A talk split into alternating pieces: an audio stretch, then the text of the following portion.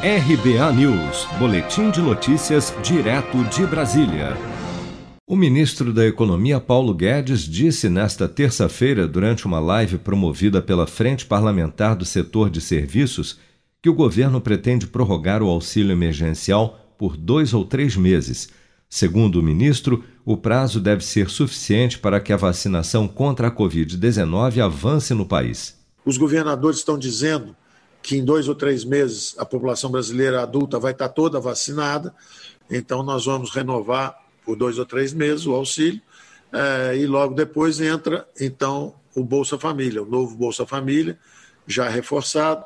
Horas mais tarde, o ministro detalhou a jornalistas que a prorrogação do auxílio emergencial será custeada por um crédito extraordinário de cerca de 11 bilhões de reais em proposta a ser encaminhada pelo governo ao Congresso nos próximos dias, que será somado a outros 7 bilhões remanescentes dos 44 bilhões de reais autorizados inicialmente para o pagamento do auxílio neste ano.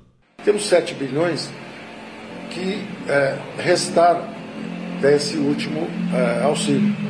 Então a conta acaba sendo reduzida para 11 bilhões, que seria um crédito extraordinário, que não é, é um número completamente acessível. Em relação ao que foi o ano passado, os nossos gastos, os gastos estão bastante mais moderados e nós estamos convivendo de uma forma é, muito mais eficiente.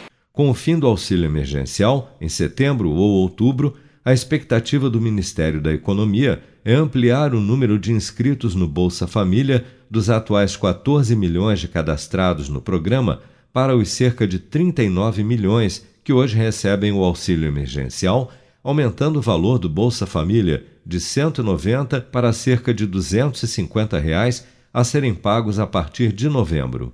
Se você quer começar a investir de um jeito fácil e sem riscos, faça uma poupança no Sicredi.